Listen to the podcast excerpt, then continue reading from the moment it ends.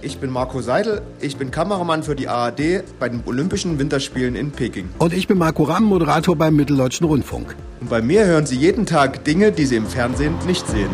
Peking Backstage. Hinter den Kulissen der Olympischen Winterspiele.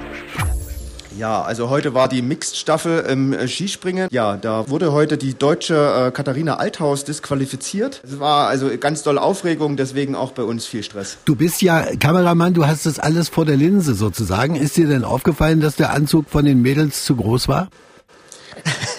Nein, also da haben wir gar keinen Einfluss. Die werden quasi, wenn sie dann im Auslauf sind, sofort in so eine kleine Kabine geführt und dort wird die, auch die Materialkontrolle findet dort statt.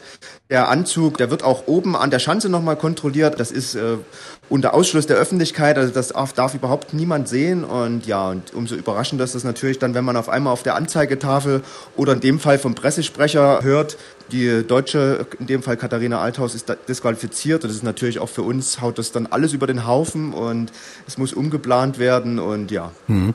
Und äh, sind da Tränchen geflossen oder? Wir haben ähm, die Sportlerin gar nicht gesehen, weil wir sind in, mit unseren Positionen relativ weit weg von den Sportlern. Die werden uns dann nach dem Wettkampf immer zugeführt, wo wir dann eben die Interviews führen können. Aber nach Aussage der Trainer äh, sind sie halt super enttäuscht und ja, fühlen sich auch äh, teilweise ungerecht behandelt, ja, weil das ist ein gleicher Anzug, mit dem Katharina Althaus noch vor ein paar Tagen auch die Silbermedaille gewonnen hat. Und ja, dementsprechend ist natürlich auch die Aufregung hier groß. Auch beim Trainer war Unverständnis über die Entscheidung. Äh, erzähl doch mal bitte, Marco, ist dir denn hinten im Backstage-Bereich noch irgendwas aufgefallen, wo du sagst, äh, das finde ich, sollte man auch mal erzählen? Wir waren zum Beispiel heute Morgen noch im Athletendorf. Äh, da durften wir auch mal hin. Mhm. Also im Olympischen Dorf.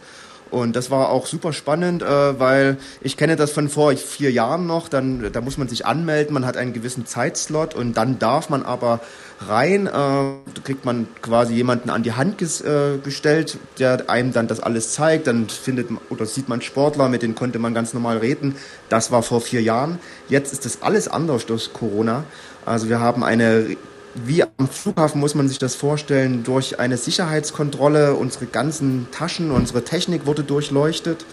Wir haben immer so kleine Taschenmesser dabei, falls mal was kaputt geht. Das mussten wir abgeben, durften wir nicht reinnehmen. Dann mussten wir unsere Akkreditierung abgeben, haben eine Spezialakkreditierung bekommen, nur um dann 100 Meter weiter rausgeführt zu werden und weiter sind wir nicht gekommen. Wir standen wieder an Zäunen, mhm. mussten dort warten und ja, dort würden, werden uns dann wieder die Sportler zugeführt oder sie kommen zu uns und dann darf man ein Interview machen. Aber ja, Bilder ist man halt wirklich wieder sehr beschränkt. Ich weiß noch, dass es früher im Olympischen Dorf bei den Sportlern immer jede Menge Kondome gab, die verteilt worden sind. Das ist diesmal auch anders wahrscheinlich.